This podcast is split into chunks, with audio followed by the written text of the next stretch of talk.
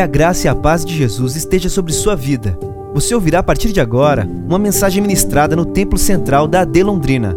Que o Senhor fale fortemente ao seu coração e te abençoe de uma forma muito especial.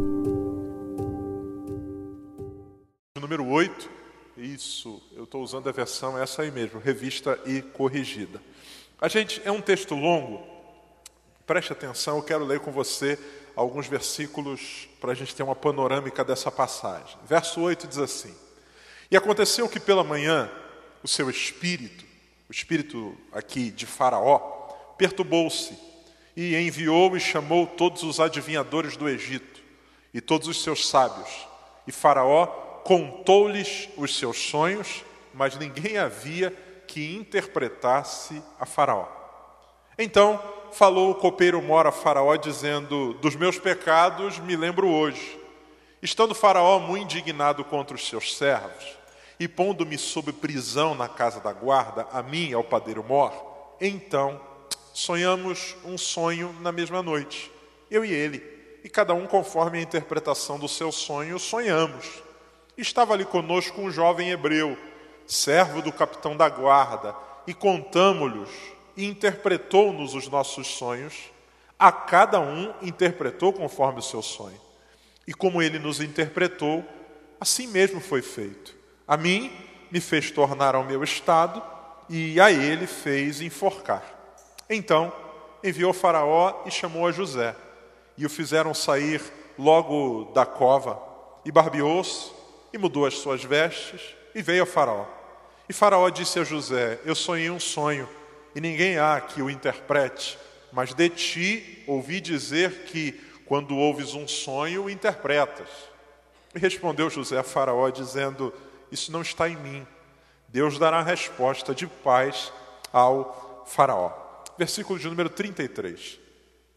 Portanto, Faraó, se proveja agora de um varão inteligente e sábio e o ponha sobre a terra do Egito. Faça isso, Faraó, e ponha governadores sobre a terra e tome a quinta parte da terra do Egito, ah, e nos sete anos de fartura, e ajuntem toda a comida destes bons anos que vêm, e amontou em trigo debaixo da mão de Faraó, para mantimento nas cidades, e o guardem. Assim será um mantimento para provimento da terra para os sete anos de fome que haverá na terra do Egito, para que a terra não pereça de fome. E essa palavra foi boa aos olhos de Faraó e aos olhos de todos os seus servos. E disse Faraó aos seus servos: Acharíamos um varão como este, em quem haja o Espírito de Deus?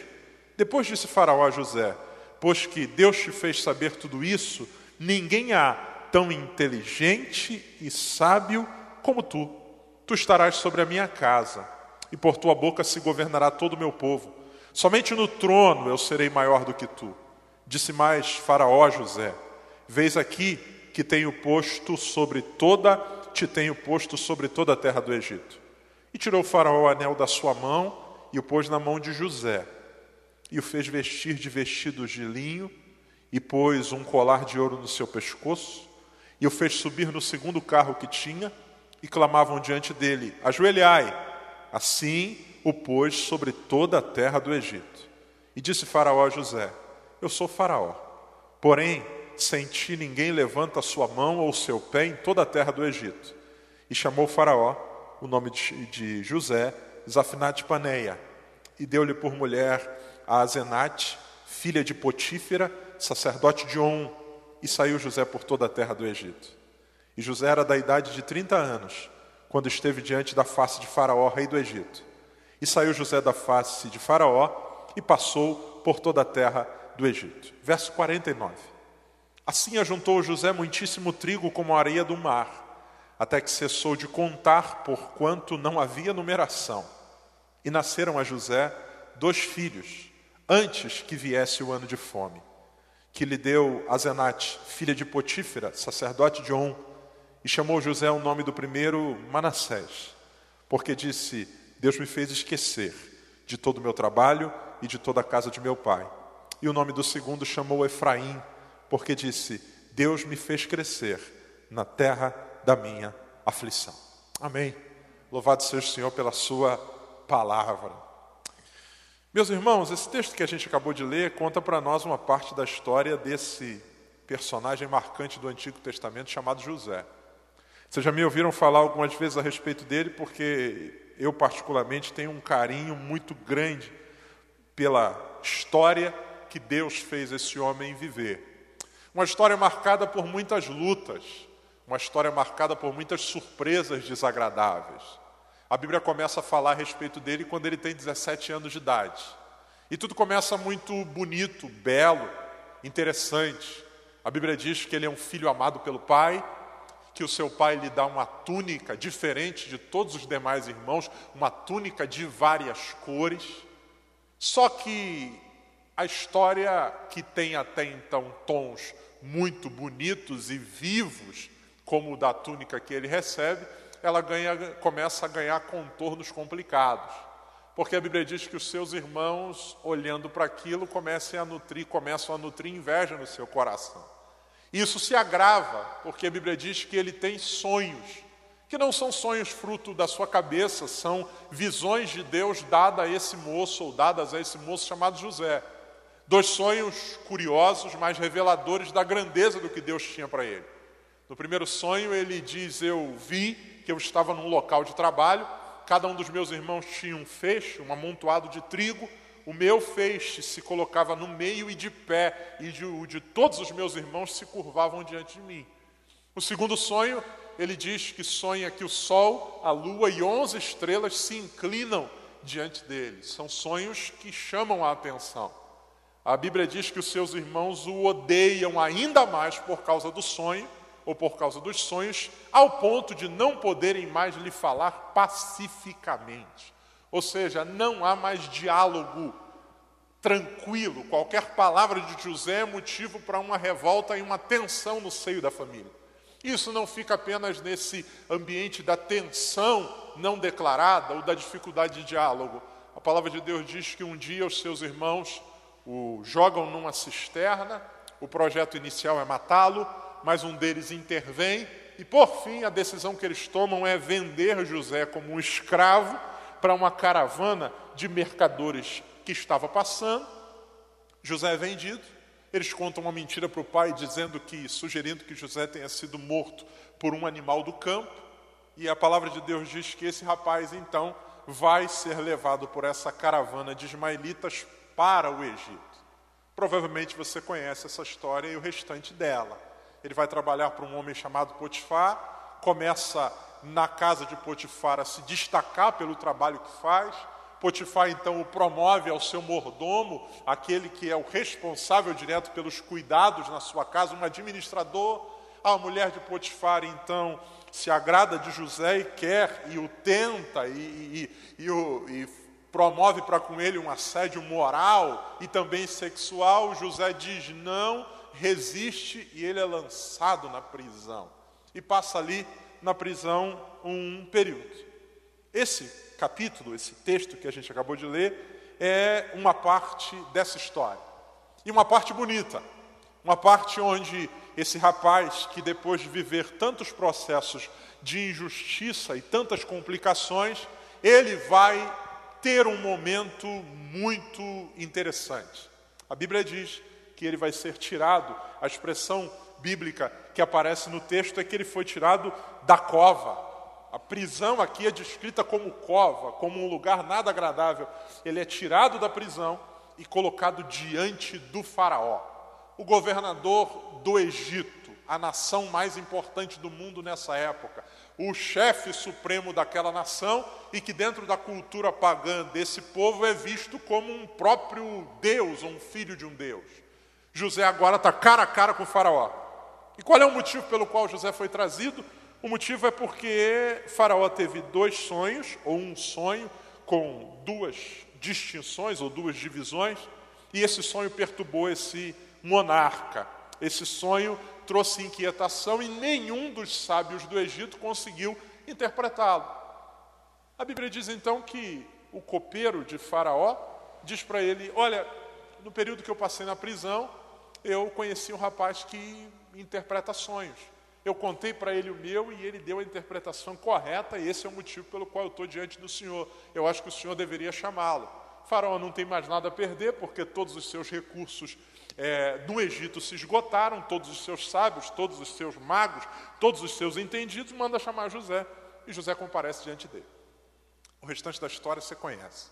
José interpreta o sonho, e Faraó então diz para ele: Olha, gostei da interpretação, sei e creio que ela é verdadeira, e por isso o que você está dizendo que vai ter sete anos de fome no Egito e que para isso precisa de alguém que gerencie esse processo, esse homem é você. Eu não consigo enxergar ninguém diferente ou mais capacitado que você. Faraó tira o anel do seu dedo, coloca no dedo de José, coloca um colar de ouro em José, o veste com vestes de linho fino, coloca ele em cima do segundo carro, a segunda viatura de Faraó, manda que todo mundo, quando ele passe, se ajoelhe e diz para José o seguinte: de hoje em diante, eu só sou maior do que você no trono, você é o vice-governador do Egito, ou governador do Egito, ou vice-rei do Egito. Não tem ninguém maior do que você além de mim. O que você disser é lei. A expressão usada por Faraó é: ninguém levanta a mão ou o pé sem que haja autorização de José.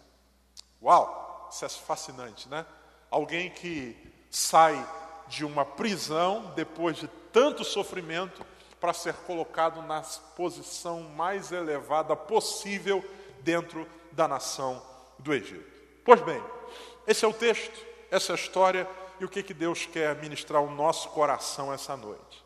A primeira verdade que esse texto nos ensina é uma verdade básica, mas que o nosso coração precisa ser reavivado com muita constância a respeito dela. Se você puder, diga comigo, por favor: Deus, pode ser melhor, diga Deus, sempre cumpre suas promessas. Amém ou não amém? Amém. Deus sempre cumpre suas promessas. Essa é a primeira verdade que fica evidente quando a gente lê Gênesis 41. Por quê? Porque ao olhar a história de José, a sensação que a gente tem é de que as coisas vão só piorando e que aquilo que Deus trouxe enquanto sonho para José lá atrás não vai se cumprir. Porque ele está a quilômetros e quilômetros de distância da sua família, ele está numa condição de preso, ele foi um cara que foi, recebeu uma acusação pesadíssima de ter assediado a mulher do seu chefe. Ele está no fundo de uma prisão. A Bíblia diz que ele interpreta o sonho do copeiro, mas a Bíblia diz que o copeiro se esqueceu dele. Ou seja, a sensação que a gente tem é de que não vai dar mais certo. Mas a Bíblia diz para nós que em um dia, em um dia, esse homem passa da condição de prisioneiro para governador do Egito. Um dia é o que Deus precisa para mudar essa história. E Deus vai construir esse cenário de mudança se utilizando de pelo menos três realidades: pessoas, lugares e circunstâncias. Pessoas, lugares e circunstâncias. Primeiro, pessoas. Por quê? Porque Deus vai tocar e mover pessoas para favorecerem José. A primeira pessoa que é movida é o copeiro. A Bíblia diz que esse homem que passou um tempo com José na prisão tem o seu sonho interpretado. Tudo fazia parte do plano de Deus para a vida desse rapaz. Aquele moço que foi preso injustamente vai encontrar com um cara lá na prisão que é exatamente o copeiro do Faraó e vai interpretar o seu sonho. Pessoas. Foi Deus que criou aquele cenário de José e o copeiro presos, dividindo o mesmo espaço prisional, travando um diálogo, José interpretando o sonho, aí o copeiro sobe, volta para o seu lugar, volta para a sua profissão, volta a servir o faraó, e a Bíblia diz que antes dele ir, José diz assim, lembra de mim, e ele diz assim, pode deixar, eu não vou esquecer de maneira nenhuma, só tem um porém, e aqui entra a segunda coisa: assim como Deus move pessoas e também lugares, porque a prisão foi o lugar do encontro dos dois, Deus também move circunstâncias. Pensa comigo: se o copeiro volta, e assim que ele volta para o Faraó e fala de José, não teria feito a menor diferença. Tudo bem, Faraó? Tudo bem. Então, encontrei lá um cara na prisão que interpreta sonhos. Ah, legal, tem um monte aqui também. Bacana. Ou então manda chamar José, e José viria, e talvez José seria mais um na corte. Mas o Deus que move pessoas, o Deus que cria lugares ou se utiliza de lugares, é o Deus que também move circunstâncias. Deus não permite que o copeiro se lembre de José até esse dia. Porque se o copeiro lembra antes, seria mais uma informação. Mas porque lembrou nesse dia, José se torna provisão. Sabe, amados, Deus cumpre aquilo que prometeu. E nós muitas vezes nos desesperamos porque nós acreditamos que aquilo que Deus prometeu se cumprirá de maneira instantânea e muitas vezes no cenário em que nós estamos. Só que esse texto nos ensina que Deus move lugares, circunstâncias e pessoas. Ao longo da nossa história de vida, para que Deus cumpra aquilo que prometeu, Deus vai colocando no nosso caminho encontros, Deus vai permitindo que a gente encontre gente que muitas vezes a gente não faz a menor ideia, mas serão canais dele. Deus vai nos colocando em cenários ou em lugares que muitas vezes nós achamos complicados. Mas o que, que eu estou fazendo aqui? Por que, que eu vim parar nesse lugar? Meu Deus, por que, que eu estou nesse ambiente? Senhor, como é que eu vim parar aqui? Por que, que isso aconteceu que me trouxe para esse espaço? Cenários. E Deus também move circunstâncias. Nós muitas vezes desenhamos na nossa cabeça uma cronologia de como as coisas acontecerão. Então, não, agora que eu estou, vai acontecer agora, e Deus não. Deus é aquele que muitas vezes promove esquecimentos ou permite esquecimentos para que no momento certo a coisa aconteça. Porque a Bíblia diz que há um tempo determinado para cada coisa. Todo propósito debaixo do céu há um tempo determinado e o tempo era era esse. Então a primeira verdade que esse texto nos ensina é que Deus sempre cumpre suas promessas e para esse plano estabelecido por Deus, ele move cenários, ele move pessoas e ele move circunstâncias. Move pessoas em diversos níveis, porque Deus não apenas tocou no copeiro, Deus também tocou no faraó. Deus cria um cenário, dá ao faraó um sonho que ninguém é capaz de interpretar a não ser aquele homem. Aquilo que se tornou um problema para faraó era o canal pelo qual Deus ia promover José. Então, em nome de Jesus, a primeira coisa que eu quero dizer para você, essa noite que está nesse lugar me acompanhando pela internet, é descanse. Deus está trabalhando para cumprir aquilo que Ele prometeu a você. Deus está trabalhando. Deus está trabalhando. Talvez, enquanto você está se debatendo, mas nada acontece. Quem sabe Deus não está dando um sonho a alguém como deu a Faraó? Quem sabe Deus não está falando com alguém a seu respeito, como fez aqui? Porque para José, aquele dia era um dia comum de prisão, mais um dia na carceragem, mais um dia agilizando os presos, mais um dia trabalhando. Só que enquanto José está fazendo o que fazia todos os dias, em cima no palácio tem alguma coisa acontecendo. Deus está trabalhando e a Bíblia diz que desde a antiguidade nunca se viu e nunca se ouviu de um Deus que trabalha em favor daqueles que nele esperam. Deus está trabalhando, amados, de maneira silenciosa. A Bíblia diz que a mão do Senhor não está encolhida para não poder salvar. Chega o momento, José é tirado da prisão, a Bíblia diz que dão nele um trato raspam a sua barba, os, os, hebreus usam barba, os egípcios não, ele é trocado de roupa e comparece diante de Faraó. E quando ele comparece diante de Faraó, José está diante da grande oportunidade da sua vida. E a oportunidade é estar diante do monarca egípcio, um prisioneiro diante daquele que é a autoridade que tem poder para fazer o que quiser com ele. E a palavra de Deus diz que José, diante de Faraó, ele assume uma postura. E que postura é essa? José vai falar a respeito do seu Deus. Verso de número 16 do capítulo de número 41. E respondeu José a Faraó, dizendo: Isso não está em mim. Deus dará resposta de paz a Faraó. Preste muita atenção. O Egito, nessa época, é uma nação pagã. Se adoram no Egito vários deuses. O Faraó é visto, inclusive, como uma divindade. Porém, a palavra de Deus diz que quando José se apresenta diante de Faraó, ele faz questão de dizer: Não sou eu. Deus, o meu Deus, há um Deus em mim que há de trazer resposta de paz. Sabe, amados, nós precisamos vigiar o nosso coração, porque muitas vezes esperamos tanto por uma oportunidade de Deus, mas quando essa oportunidade chega, nós não nos lembramos de aproveitar para glorificar o Seu nome. Nós não nos lembramos de dar a Deus a honra devida.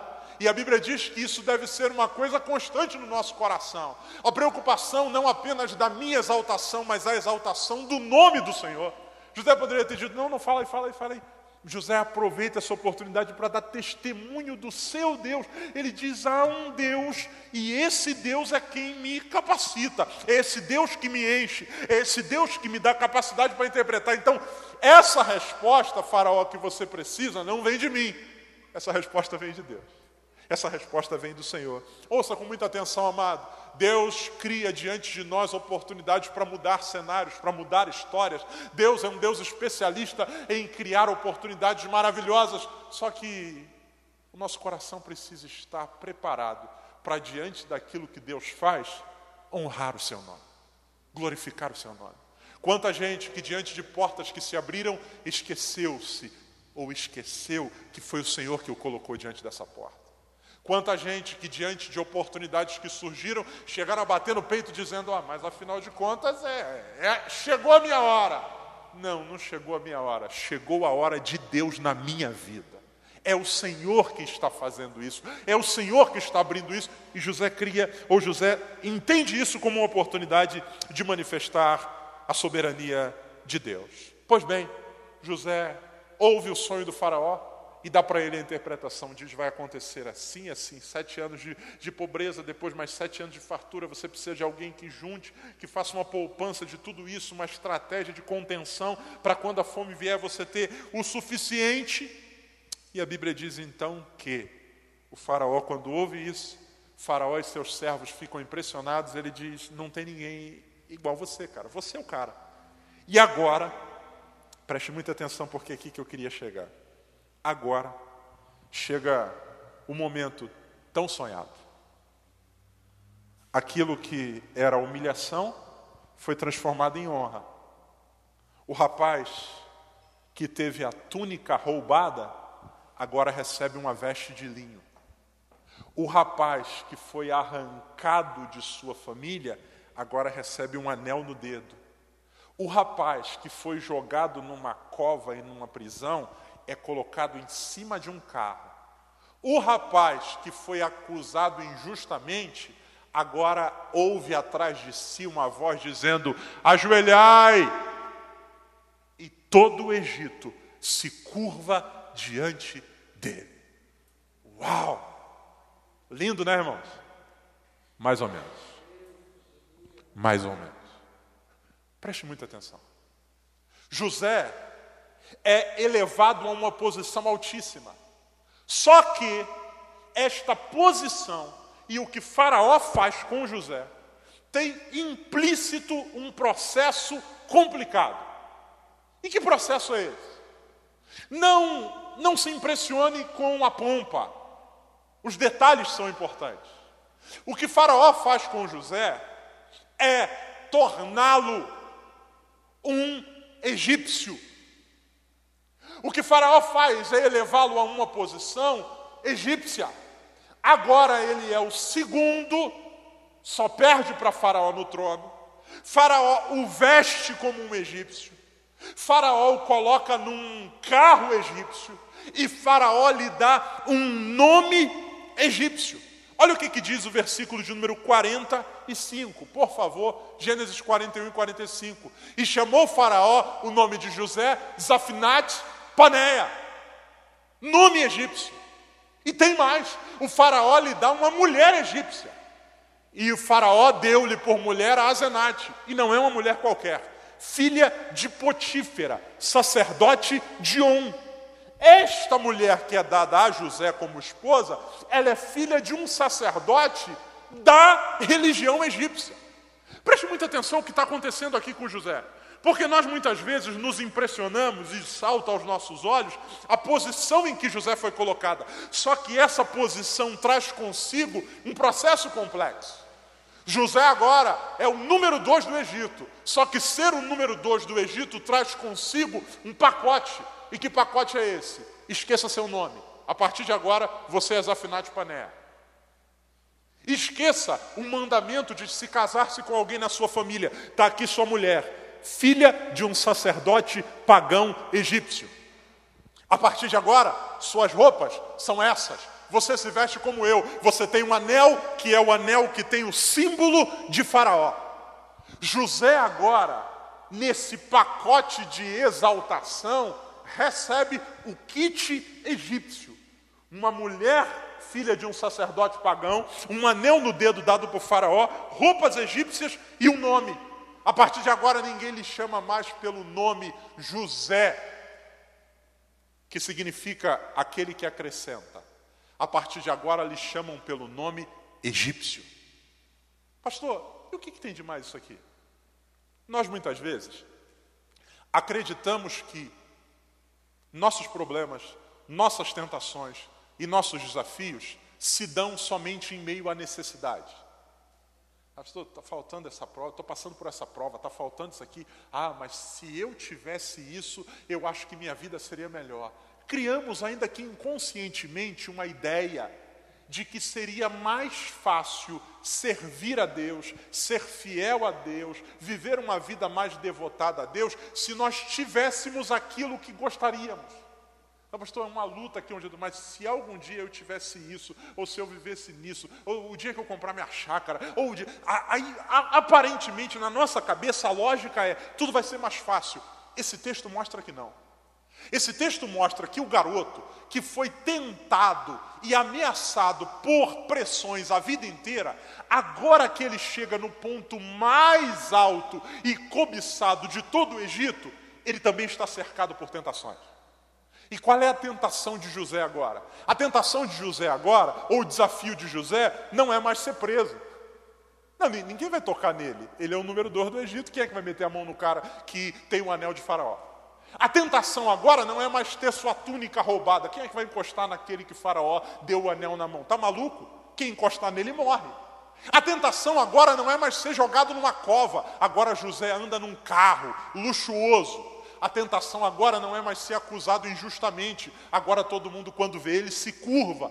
Qual é a tentação agora? A tentação é, diante do sucesso, esquecer-se de quem Deus fez José para ser.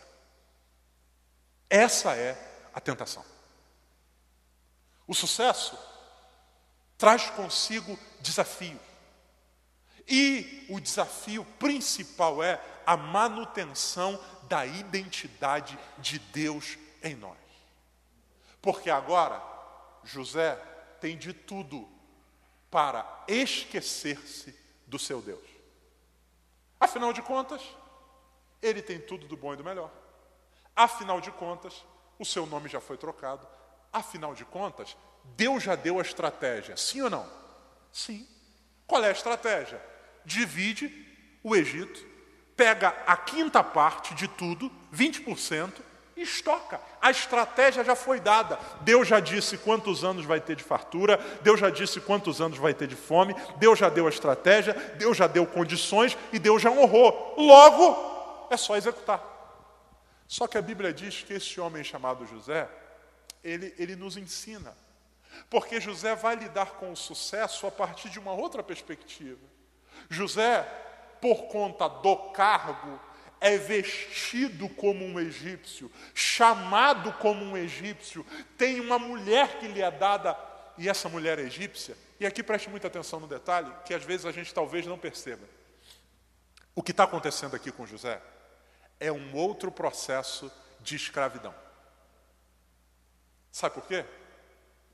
O faraó não perguntou se ele quer ser o faraó disse: Você será. José não tem escolha mais de abandonar o processo.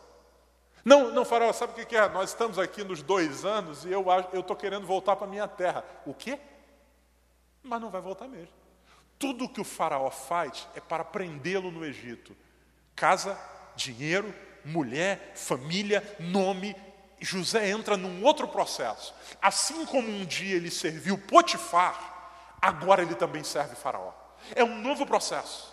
Nós muitas vezes acreditamos, por exemplo, que o dinheiro tem o poder de nos libertar, quando na verdade pode criar uma nova cadeia.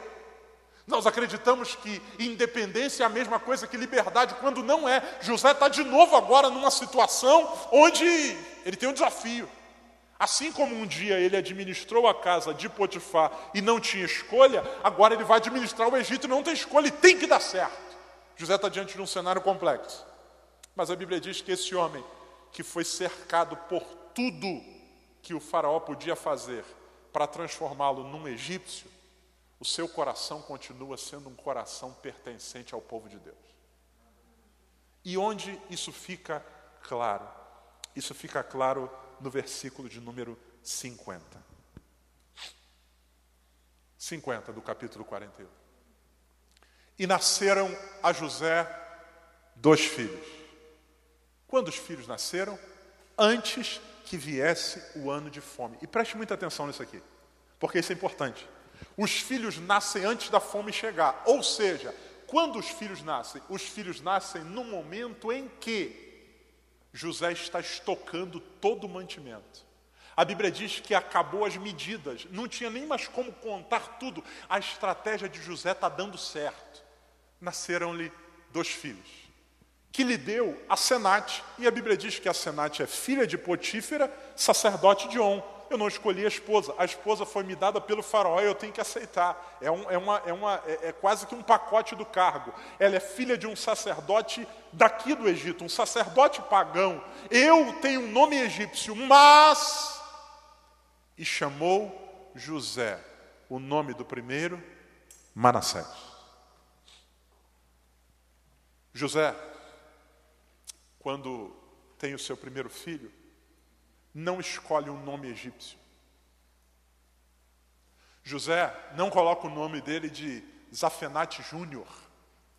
José não coloca o nome dele, o nome do sogro que era sacerdote de On. José está no Egito. José, por causa do cargo, se veste como um egípcio. José tem um nome egípcio. José usa um anel do faraó egípcio. José é o governador do Egito. Só que no seu coração, ele não se esquece que continua pertencendo ao Deus de Israel. E por causa disso, a mulher é egípcia, o cargo é egípcio, a roupa é egípcia, a maternidade é egípcia. E quando alguém pergunta qual vai ser o nome do filho, Manassés. O que, que significa Manassés? Deus me fez esquecer de todo o meu trabalho. Ou seja, naquilo que eu estou gerando no Egito, eu vou continuar glorificando ao Deus dos céus. Há um Deus, Manassés. Mara... Que nome estranho! Esse nome é o nome das minhas origens. Há um Deus que um dia chamou um homem Abraão. Esse homem Abraão teve um filho pela fé chamado Isaac. Esse Isaac teve um filho chamado Jacó, e eu sou filho desse homem, e a esse Deus eu consagro meu filho. A Bíblia diz mais, verso 52. Nasceu o segundo. Não, agora, agora, agora pô, já tem um com nome hebreu. Vamos botar um nome egípcio, cara. O nome da moda aqui do Egito. Do Egito. Chamou o nome do segundo filho Efraim.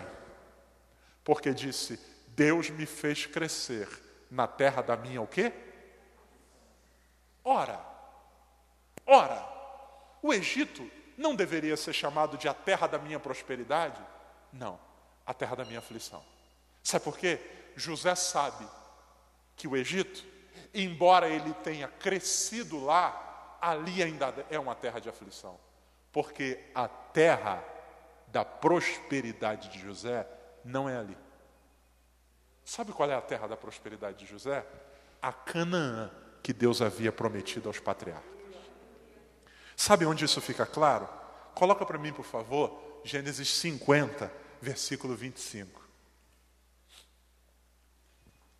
O tempo passa, José está no final da vida e ele diz assim: E José fez jurar aos filhos de Israel, dizendo: Certamente vos visitará Deus. José está no final da vida, chama os seus descendentes e diz assim: Eu sei que um dia vocês vão sair do Egito. Deus, o meu Deus, vai tirar vocês daqui. E fareis transportar os meus ossos daqui. O que José está dizendo é: vai chegar o dia que Deus vai nos levar para a verdadeira terra de prosperidade. Aqui é terra de aflição. E quando esse dia chegar, não esqueçam de mim. Eu não vou estar vivo, mas levem os meus ossos, porque eu quero que pelo menos os meus ossos estejam no lugar que Deus preparou para mim de verdade. Aqui é passageiro, isso aqui é só um tempo, mas vai chegar o dia em que a gente vai entrar na terra prometida. Essa noite, amados, com temor e tremor, eu quero falar ao seu coração e ao meu coração. Muitas vezes acreditamos que estamos mais vulneráveis no momento da luta mais ferrenha. Normalmente acreditamos que as maiores tentações nos visitam quando a gente está faltando tudo. Normalmente acreditamos que estamos mais suscetíveis ao erro quando as coisas não estão indo bem, mas esse texto nos ensina que a gente precisa vigiar, como a Bíblia diz, em todo o tempo. Porque o sucesso traz consigo desafios e tentações. E nesse caso, o sucesso não é de perder a túnica, o sucesso é de achar que a túnica que tenho é a minha, quando não é. Faraó veste José como um egípcio. Faraó cria para José relações egípcias. Faraó dá para José um nome egípcio, só que José no coração guarda consigo a essência: eu pertenço ao Deus de Israel. Eu pertenço ao Deus de Israel. E porque eu pertenço ao Deus de Israel, tudo aqui é provisório, tudo aqui é passageiro. A gente desfruta com alegria, mas a gente sabe que o nosso lugar é outro. Vai chegar o dia em que Deus vai visitar o seu povo. E há uma terra muito melhor do que o Egito, há um lugar para onde eu quero estar, há uma terra que Deus preparou para o seu povo. Sabe, amados, que o Senhor, essa noite, fale ao nosso coração e nos dê a humildade de orarmos pedindo a Deus que guarde o nosso coração. Porque muitas vezes circunstâncias, não só desfavoráveis, mas também favoráveis, maravilhosas, vão nos afetando e fazendo a gente perder o rumo. E daqui a pouco a gente esquece de quem é por causa daquilo que a gente tem. E esquecemos de quem somos por causa do lugar em que estamos. José é um modelo, porque José é alguém que, mesmo diante do cenário mais favorável, José passa por um processo de egipciação externa. Quem olha para ele vê um egípcio. Você lembra quando os irmãos de José vêm encontrá-lo? A Bíblia diz que eles não o reconheceram. Por fora, egípcio. Por fora, egípcio. Em alguns cenários, a gente vai ter que lidar com mudanças. Isso é natural. Isso é natural. A humildade não se manifesta naquilo apenas que está do lado de fora. A Bíblia diz que o Senhor vê um coração. José por fora é um egípcio, porque o cargo lhe exige isso. Mas quando ele precisa, ele deixa claro quem ele é. A minha mulher, o faraó escolheu. A minha roupa, o faraó escolheu. O meu carro, o faraó escolheu. O anel que eu uso, o faraó escolheu. O meu nome, o faraó escolheu. Mas os meus filhos, eu escolho consagrar ao Deus Todo-Poderoso. Do lado de fora, Zafinat Panéa. No coração, eu continuo sendo o José do Deus de Israel. Que o Senhor nos guarde. Que a gente não seja levado pelas circunstâncias, inclusive as boas.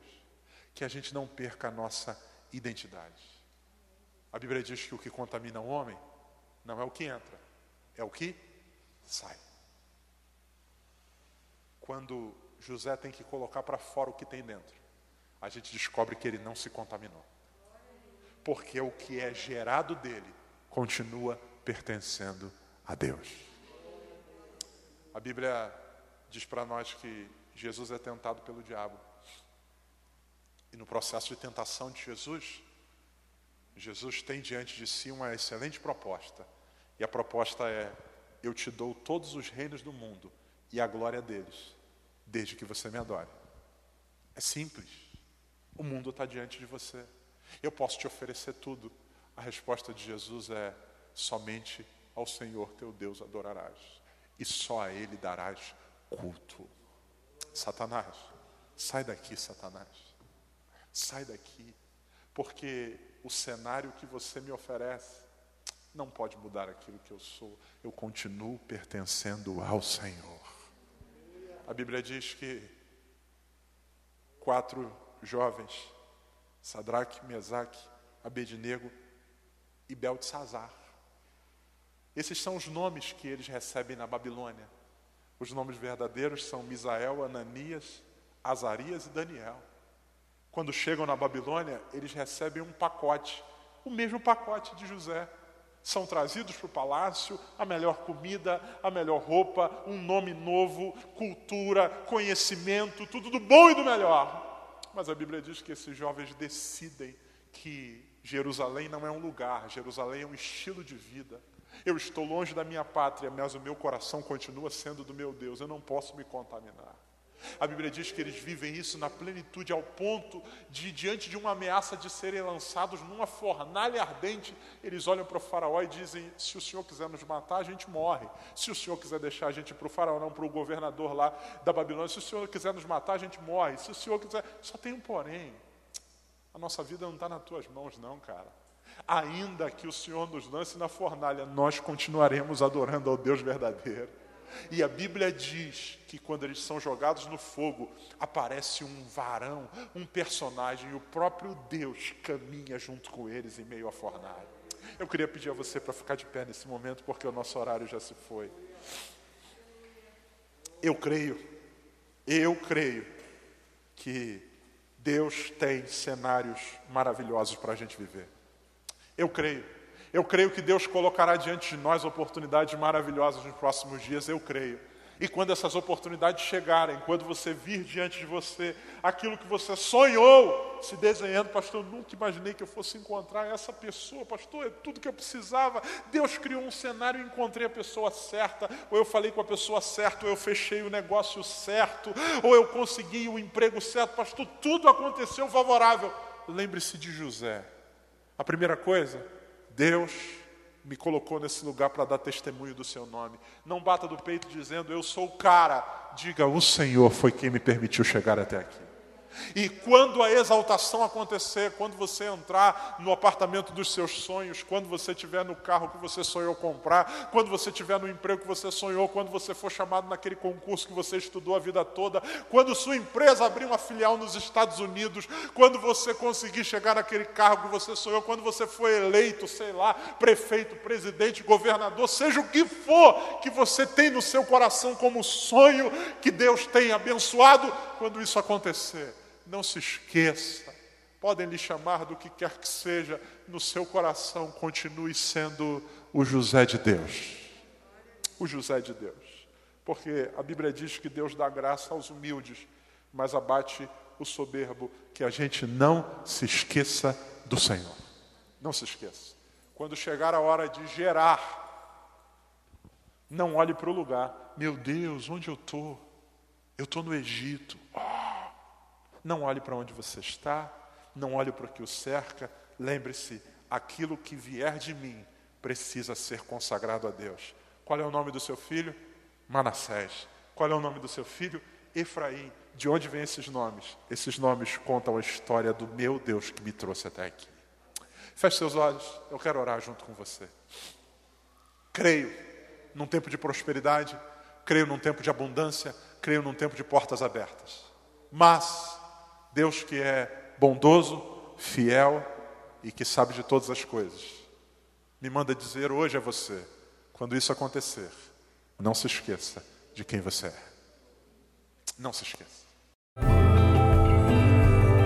Essa foi uma mensagem ministrada no Templo Central da AD Londrina. Acesse nossas redes sociais no Facebook, Instagram e YouTube e fique por dentro de tudo o que está acontecendo.